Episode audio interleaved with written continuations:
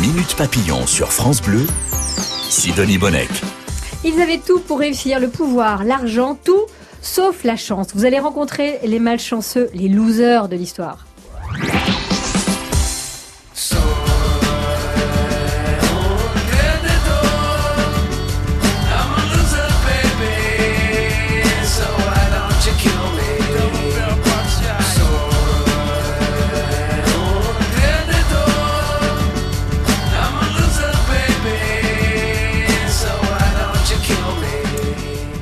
Suis un perdant, bébé. Je suis un perdant. Oui, je traduis euh, Beck comme ça, comme ça, là, le chanteur américain. Alors pourquoi ne me tue pas? C'est ce que chante euh, Beck. Bonjour, Jean-Joseph Julot. Bonjour Sidonie. Ancien professeur d'histoire et géo, le prof que tout le monde aurait voulu avoir. Heureusement, vous êtes dans mes Minutes Papillon régulièrement et auteur de nombreux livres. Et on va raconter avec vous l'histoire de France qui est pleine de destins fous, épiques, spectaculaires, émouvants, pathétiques, à peine croyables. Et pour commencer, on va rendre visite à un drôle de roi. Nous sommes au XIVe siècle. Euh, on va rencontrer Charles le Foll. Rassurez-moi, c'est pas son vrai nom. Eh bien, son vrai nom c'est Charles VI, mais c'est quand même Charles le Fou. Il a tout d'abord été Charles le Bien-Aimé parce qu'on l'aimait bien finalement. Mais figurez-vous qu'il est devenu fou et il est resté au pouvoir pendant 40 ans. 40 ans. 40 ans de folie. oui. Tel zinzin, on va, se faire un plaisir de raconter ça. Sur quel territoire il régnait déjà pour situer un petit Alors peu? la France à l'époque, ce n'est pas la France d'aujourd'hui, c'est une France qui appartient pour partie aux Anglais, la partie sud-ouest. Et puis les Anglais sont là parce que, eh bien, ils estiment que faisant partie de la même famille que le roi de France, ils ont des droits et ils devraient régner en France. Et c'est ce qui se passe pour la, c'est la guerre de Cent Ans. Alors on va découvrir Jean-Joseph Julot ce qui lui arrive à ce Charles VI qui va s'appeler Charles le Foll. Nous sommes en 1392 dans une forêt. Que se passe-t-il? La forêt de Pontvalin, le 5 août 1392, il fait très chaud. On est où? Près du Mans là? Près du. Mans, on est près du Mans. Et donc ils euh, chevauchent vers Nantes parce qu'ils vont euh, châtier l'un des euh, hommes de main de, de- du roi qui n'a pas été fidèle. Et là, la, la lance de, de l'un des hommes d'armes tombe sur le, un, un bouclier. Et ça tétanise le roi Charles VI qui devient fou subitement. Il se retourne et puis il prend son épée, il fonce sur son escorte et il va tuer quatre personnes dont le prince de Polignac. On met deux heures à le maîtriser, on va l'attacher sur un brancard et là on se dit quelque chose ne va plus dans le royaume de France. Ça- Le roi est devenu fou. Mais ça, euh, Jean-Joseph Julot, c'est euh, au début du règne de Charles VI Alors, il, euh, il a, euh, il commence à régner en 1388, donc euh, il a régné depuis, il règne depuis quatre ans, disons, à, Ah oui, à peu. près. Oui, oui. Et, et là, c'est une catastrophe parce que on se dit, mais comment va-t-on faire pour gouverner avec un roi fou? Eh bien, il va falloir quand même faire avec. Autre événement, l'année suivante, on est en 1393. Et là, c'est un bal qui est organisé pour distraire le roi. Pour- oui, parce qu'on se dit, bah, il faut le distraire, il va peut-être être moins fou. Et alors, euh, on, on organise un, un bal costumé. Et alors là, qu'est-ce- on va se costumer en quoi? Bah, En sauvage. Alors, il se costume en sauvage et puis il s'enferme dans des espèces, des espèces de coquilles. Ah, lui- de lui, le Charles, Lui, ou- ah le, oui. le- le- le roi et quatre de ses compagnons. S'enferment- sauvage. Déguisés en sauvage, ils s'enferment dans une coquille de pois. La poix, c'est quelque chose comme de la résine qui s'enflamme très facilement. Et donc, euh, ils arrivent dans la salle et c'est très impressionnant. Mais là, il y a quelqu'un qui s'approche pour voir qui est dans ces coquilles. Et le feu prend dans les coquilles. Quatre des compagnons du roi Charles VI meurent brûlés vifs. Et la reine, qui, voit le, le spectacle, a la présence d'esprit de mettre son manteau sur la coquille où se trouve le roi Charles VI, Charles le Fou, et il est sauvé. Zut, Mais ça enfin, non, tant mieux. ça l'impressionne beaucoup. oui. Ça l'impressionne énormément. Alors bien sûr, Jean-Joseph, j'imagine que tous les charlatans du pays sont au chevet de Charles VI. Alors, il se passe des choses assez extraordinaires quand même, parce qu'ils veulent le guérir. Et donc, voilà, voilà. En 1393, juste après, il y a quelqu'un qui dit, mais le roi est fou, mais moi je vais le guérir. Je connais quelque chose d'extraordinaire. Et ce moine s'appelle, qui arrive, s'appelle Armand Guilhem. Mhm. Et il dit, je possède un livre miraculeux. Et figurez-vous que ce livre miraculeux, c'est Dieu lui-même qui l'a donné à Adam. Et il a dit que, ben voilà, il le donnait à Adam pour euh, ce que s'achève les 100 ans de son chagrin après la mort de, de son frère Abel. Mais ce livre qui s'appelle le Smagorad, il a la propriété de créer une planète inconnue et de rendre inoffensives toutes les autres qui rendent fou le roi. Ben, on le croit. Il arrive. Il y a une grande cour. Tout le monde est rassemblé. Et Ah, voilà. et le, le- le- le roi Charles le va roi s'y prêter. Charles est là, hein il est là. Et donc Arnaud Guilhem, Armand Guilhem arrive et avec solennité. Et donc on s'est dit, mais ça y est, le roi va être guéri. Et il dit, attendez, je vais prononcer le mot magique. Il prononce le mot magique. Il a promis que le roi serait guéri. Il prononce le mot magique et euh, ben rien ne se passe. Hein. Il n'est pas guéri. Et alors on lui dit, mais on lui donne la somme d'argent parce qu'il il ramasse la somme d'argent. Vous nous aviez dit qu'il serait guéri. Et dit, oui, j'ai dit que le roi serait guéri, mais j'ai pas dit quand. Ah, c'est un bon charlatan ça. c'est très bien. comment il finit ses jours, Charles, eh ben, il finit fou. Il finit fou. En, 1422, il finit fou. Ce qui paraît fou, c'est qu'il n'ait pas été destitué, ou vous voyez ce que je veux dire C'est quand même pas fréquent des rois fous à la tête de la France. À l'époque, c'est quand même la marque de Dieu, la folie. Et il semble que Dieu n'aime plus la France. Donc, euh, on reçoit ça comme un châtiment. Des processions sont organisées. Il y a toute une partie de la jeunesse de France qui s'en va à pied au Mont Saint-Michel, pieds nus, réciter des prières. Le roi lui-même va faire ce pèlerinage. Mais il va revenir aussi fou qu'avant. Ça, ça, ne marche pas, quoi. Ça ne marche pas. Jean-Joseph Julot, ces histoires euh, fascinantes, vous les racontez dans ce livre, Les malchanceux de l'histoire de France, paru aux éditions euh, Texto. Il y a plein d'histoires extraordinaires à lire. On fait un bond dans le temps à la rencontre d'un autre malchanceux, c'est le navigateur et explorateur français Jacques Cartier. On est en 1535. Où part-il et à la demande de qui? Alors, c'est extraordinaire. C'est Jacques Cartier qui se, ben voilà, tout le monde est à la recherche de l'or. Hein. Depuis Christophe Colomb a, Colomb a découvert le Nouveau Monde, et a dit il y a de l'or partout. On, se On veut du blé, on veut de l'avoine, on veut de, on veut du flouze. Alors on y va. Et puis François Ier euh, arme à la demande de Jacques Cartier arme des bateaux. Il part de Saint-Malo. C'est un Malouin c'est un petit malouin. Eh parce qu'il va s'en aller jusqu'à l'embouchure euh, du Saint-Laurent, qu'il découvre d'ailleurs. Il va faire trois voyages. Et euh, pour, les deux, premiers voyages, il va d'ailleurs ramener des, entre guillemets, sauvages de là-bas. Et puis ces sauvages disent, mais on sait, nous, il y a de l'or, il y a beaucoup d'or, il y a... Voilà. Ils ont surtout envie d'être ramenés à terre. Oui, hein, c'est ça, hein. exactement. et donc, le roi euh, François Ier l'apprend et accepte de d'armer d'autres navires en 1541. Et voilà donc notre Jacques Cartier reparti pour un troisième voyage. Et là, il est sûr qu'il va rapporter de l'or. Et ce qu'il trouve lors de ce voyage de l'or Qu'est-ce qu'il va découvrir? Alors, il s'arrête euh, du côté de Québec, qui s'appelle Stadaconé. Et puis, euh, il... Euh, voilà. ce qu'il découvre, d'ailleurs, c'est une population très curieuse, parce que c'est pas de l'or. Il croit que les gens se... leurs transactions, c'est avec de l'or. Mais non, c'est avec des esnoguis. Ah, c'est quoi? Ce sont des coquillages. Ouais. Et alors comment fait-on pour obtenir ces coquillages bah, qui sont véritablement l'équivalent de l'or? Eh bien, on prend des prisonniers dans ces tribus là, et, et puis on les entaille vivants et on ça, ça, fait voilà et on les précipite dans le fleuve. 24 heures après, les esnogis, ces coquillages qui sont friands du sang humain, eh bien il y a plein d'esnogis sur le le je, la, je, la folie humaine pas toujours. Voilà. Donc ils ont plein d'esnoguis dans les poches, ils sont très contents. Mais ça, Jacques Cartier, il en veut pas des esnoguis. Mais non, mais là, ils s'étonnent, les, les, les, les, gens de là-bas s'étonnent. Vous voulez pas de nos esnoguis On veut de l'or. Alors, l'un des marins euh, s'en va quand même et revient un jour. Ils se revoient en exploration dans les environs. Et là, il revient avec des pierres qui brillent au soleil, c'est extraordinaire. Et là, le, le, le compagnon, de, le, le, conseiller de Jacques Cartier dit, mais ce sont des diamants, mais c'est énorme, ce sont des mines de diamants, mais il y en a énormément. Le lendemain, quelqu'un arrive avec des plaques qui luisent au soleil, et mais, mais, mais, ça, c'est de l'or. Tout à l'heure, c'était des diamants, et là, c'est de l'or. Donc, on a de l'or et des diamants, deux gisements incroyable. Et alors, euh, Jacques Cartier, il devient fou. Il dit on entasse tout ça dans des tonneaux, on remplit le navire et on navigue vers la France. Il est accueilli comme un héros, j'imagine. Mais quand même, on veut expertiser ce qu'il a rapporté. Parce oui, on n'est pas prêt à le croire comme ça. C'est la, la, liesse. Il se voit déjà quasiment roi de France. Hein. Et alors donc, quelques jours après son arrivée, ça a été des fêtes extraordinaires. On expertise et donc euh, le, les diamants, c'est du gypse, c'est-à-dire une pierre qui n'a pas une, de la valeur, mais c'est pas le diamant. Hein. Et puis L'or, c'est du cuivre. Et de là ah. est née l'expression qui a longtemps fonctionné.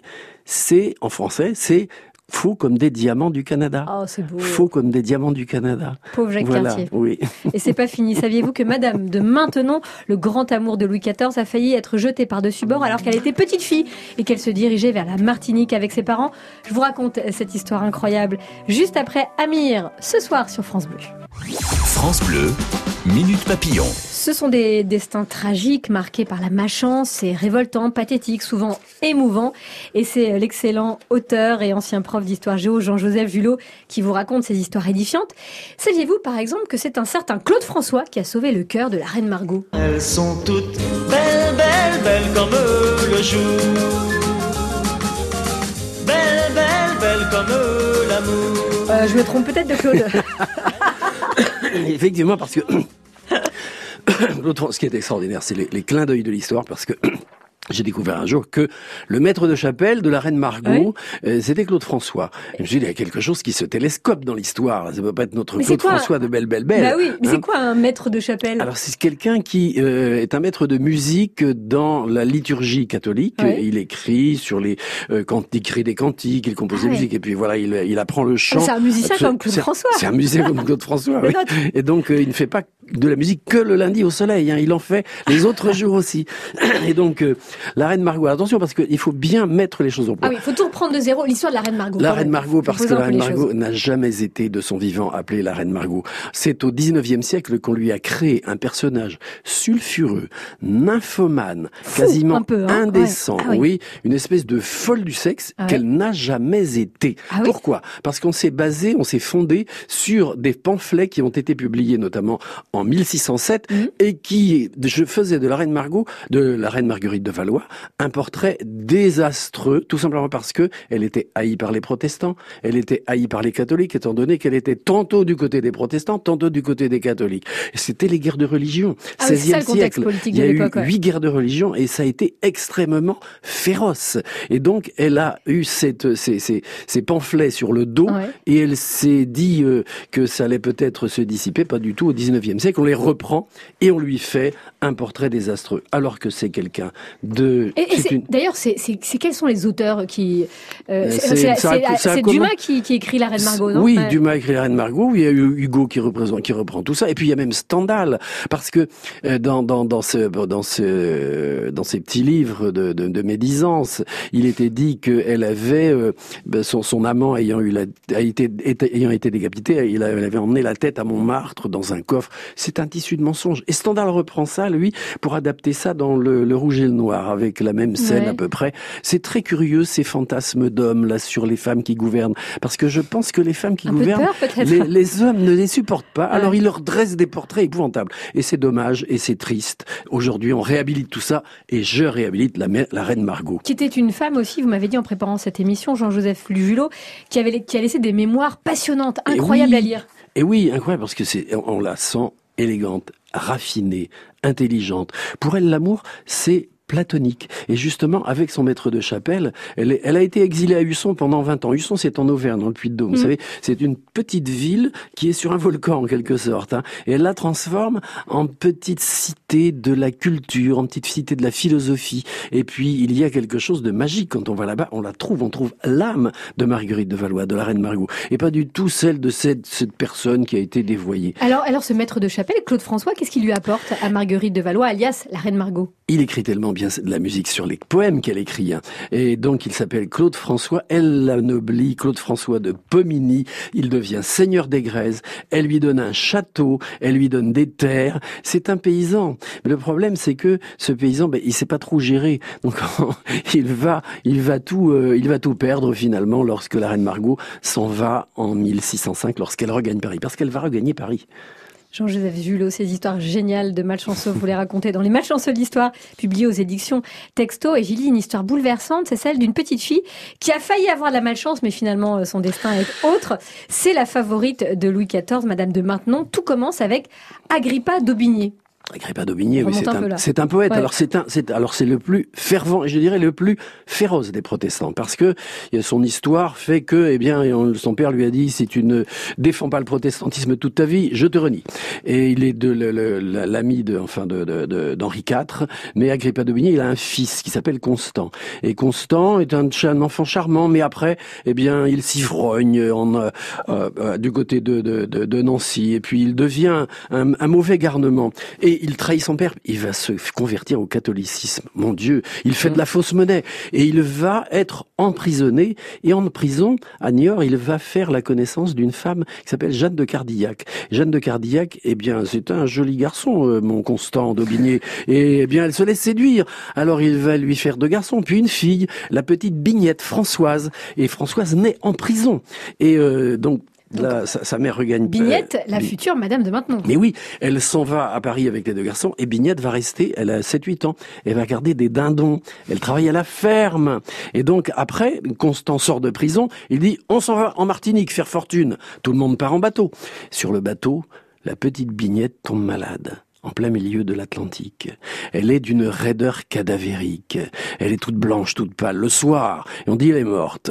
Et donc, le lendemain matin, on va la jeter à la mer. On l'enveloppe dans des tissus. La mère est au désespoir. Elle, pleure toute la nuit. Et le matin, tout le monde est sur le pont. Le canon va tonner. La planche est prête. On met le cadavre sur la planche. Elle va basculer. Et la mère se précipite. Elle dit, elle ouvre les linges. Elle dit, mais elle vit. Elle vit son cœur bas, elle la ramène à la vie, on la frictionne, voilà Bignette ressuscitée. Bignette euh, arrive à la Martinique, euh, Constance s'en va, laisse les deux femmes toutes seules. Elles reviennent à Paris. Ah, il ruine tout le monde, part. n'ont plus rien. Elles n'ont plus rien Ouais. du tout. Elle va se marier avec Mhm. Scarron. Scarron, alors attendez, parce que Alors Scarron, la future Madame de Maintenon, euh, C'est elle, c'est elle. avec- un auteur, c'est ça, un auteur Oui. euh, satirique? c'est un auteur satirique et elle avait, elle avait pas un sou. Alors, c'est lui qui rédige le contrat de mariage. Et il dit la future, donc Madame de la future Madame de Maintenon, apporte en dot deux grands yeux formutins, un très beau corsage, une paire de belles mains et beaucoup d'esprit. Une paire voilà. de belles mains, Oui, d'accord. oui.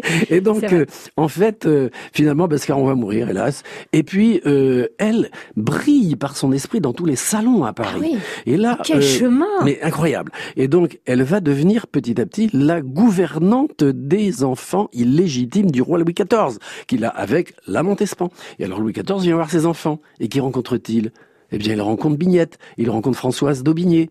Françoise d'Aubigné, qui voudrait séduire, mais c'est que ce n'est pas une femme facile. Il va falloir que Louis XIV attende et qu'il fasse preuve de, de, de, de, de toutes les stratégies de la séduction. Finalement, elle va devenir la favorite du roi et elle va l'épouser. C'est une épouse qu'on appelle morganatique, c'est-à-dire d'un rang inférieur au rang euh, royal. Et elle va devenir Madame de Ils vont avoir une belle histoire d'amour? Une belle histoire d'amour, Ouais. oui, euh, au, dé- au début. À la fin, euh, Madame de Maintenon commence à en avoir ras-le-bol parce que Louis XIV est toujours un homme très empressé. Alors elle dit... Il fait tout vite. Il fait tout vite, voilà. Euh, oui, c'est ça, exactement.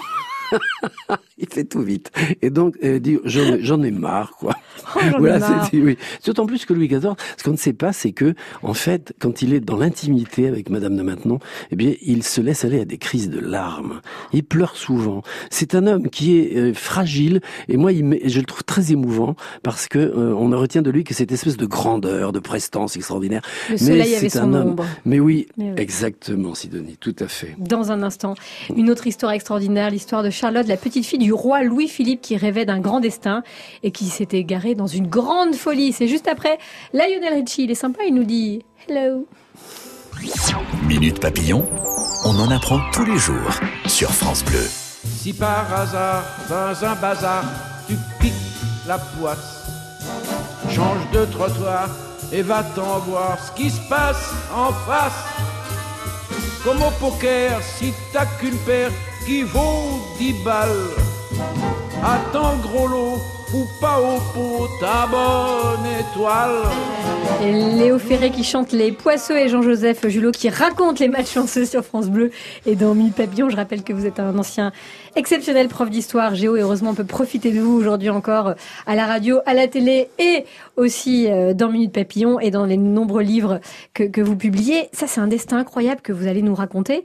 Celui de Charlotte, c'est la petite fille du, du roi Philippe. Nous sommes dans quelle période de l'histoire? C'est toujours bien de recontextualiser. Oui, effectivement, c'est euh, Cha- Charlotte euh, de Belgique, euh, c'est la petite fille du roi Louis-Philippe, et on est en avant 1860 parce que son histoire commence vraiment plutôt vers 1856 quand elle va rencontrer celui qui sera son mari, euh, Maximilien de Habsbourg. Maximilien de Habsbourg, c'est le frère de François Joseph et, euh, d'Autriche, et donc le ce Maximilien de Habsbourg est, euh, disons, quelqu'un d'assez faible, c'est quelqu'un de rêveur, c'est un poète, c'est quelqu'un qui n'a pas la stature d'un homme politique. C'est pourquoi il a été nommé par son frère vice-roi de l'Italie du Nord, en quelque sorte. Ouais. L'Italie du Nord qui lui a échappé, ce qui a beaucoup fâché son frère. Enfin bref, il est, euh, c'est quelqu'un qui retire toute sa rêverie dans un château qui s'appelle Miramar à Trieste. Un magnifique château. Un peu de, temps. Aller visiter le château de Miramar à Trieste. C'est là que vivaient donc Charlotte et Maximilien. Donc et tout, tout va bien pour l'instant. Tout, va bien. Mais c'est alors que aux États-Unis en 1861, de 1861 à 1865, eh bien les gens se font la guerre là-bas parce que les États du Nord disent euh, on ne veut plus de l'esclavage au Sud, donc on va faire la guerre et le, euh, celui qui va vaincre, eh bien euh, ben, ce sera celui qui dira si c'est l'esclavage, si l'esclavage demeure ou pas. C'est la guerre de sécession. c'est la guerre de sécession. Et alors là, Napoléon III, en France, dit, mais tant mieux, on va profiter de cette guerre-là, ils sont en train de se taper dessus. Nous, on va installer un grand, c'est un grand empire protestant là-bas, on va installer un grand empire catholique, euh, comme ça, eh bien, on pourra, nous, euh, finalement, peut-être vaincre cet empire protestant et s'installer dans toute l'Amérique du Nord. L'idée était peut-être euh, hein, saugrenue, c'est ce qui est arrivé, c'est ce qui est apparu au fil de l'histoire. Mais bon, quand même, elle est menée à son terme. Et Napoléon III se dit, ben, il y a un empire qu'on va créer, ben, il faut un empereur. Hein. Alors on va demander à Maximilien. Ah oui, on va on va, oui, au rêveur. On va le chercher à Miramar. Et alors, figurez-vous que là, eh bien, il va s'en aller avec euh, Charlotte de Belgique, qui elle est complètement fascinée par cette image d'impératrice qu'elle va devenir. Et le pauvre Maximilien, lui, lorsqu'il part de Miramar, il est en pleurs. Il pleure tout le temps, alors que tout le monde est en train de l'acclamer. C'est l'empereur du Mexique. Il est en larmes. Pendant toute la traversée, c'est une catastrophe parce qu'il va euh, boire. Enfin bref, c'est pas très reluisant tout ça. Il arrive au Mexique et puis là-bas, eh bien, euh, Benito Juarez, qui est l'homme politique mexicain, euh, lui dit mais dites donc, euh, monsieur, hein, vous appelez à la réunion de toutes les forces ici de ce pays. Ce pays n'est pas le vôtre. hein. Et là, ça va se terminer tragiquement puisque le 19 juin 1867, eh bien Maximilien d'Autriche passe devant un peloton d'exécution, il est exécuté et Charlotte devient folle. Elle devient folle, elle va même euh, demander au pape de la secourir et euh, elle va devenir folle chez le pape, elle va frapper chez lui à 9h du matin et elle, elle va pas- vouloir quitter le Vatican et c'est la première femme qui a dormi au Vatican. Quelle histoire, Jean-Joseph Julot. Conclu de main de maître, vous racontez toutes ces histoires dans Les Malchanceux et l'histoire de France est aux éditions Texto. À très bientôt, merci. À bientôt, merci Sidonie. D'autres aventures à savourer sur francebleu.fr. Je vous dis à demain, 14h comme tous les jours.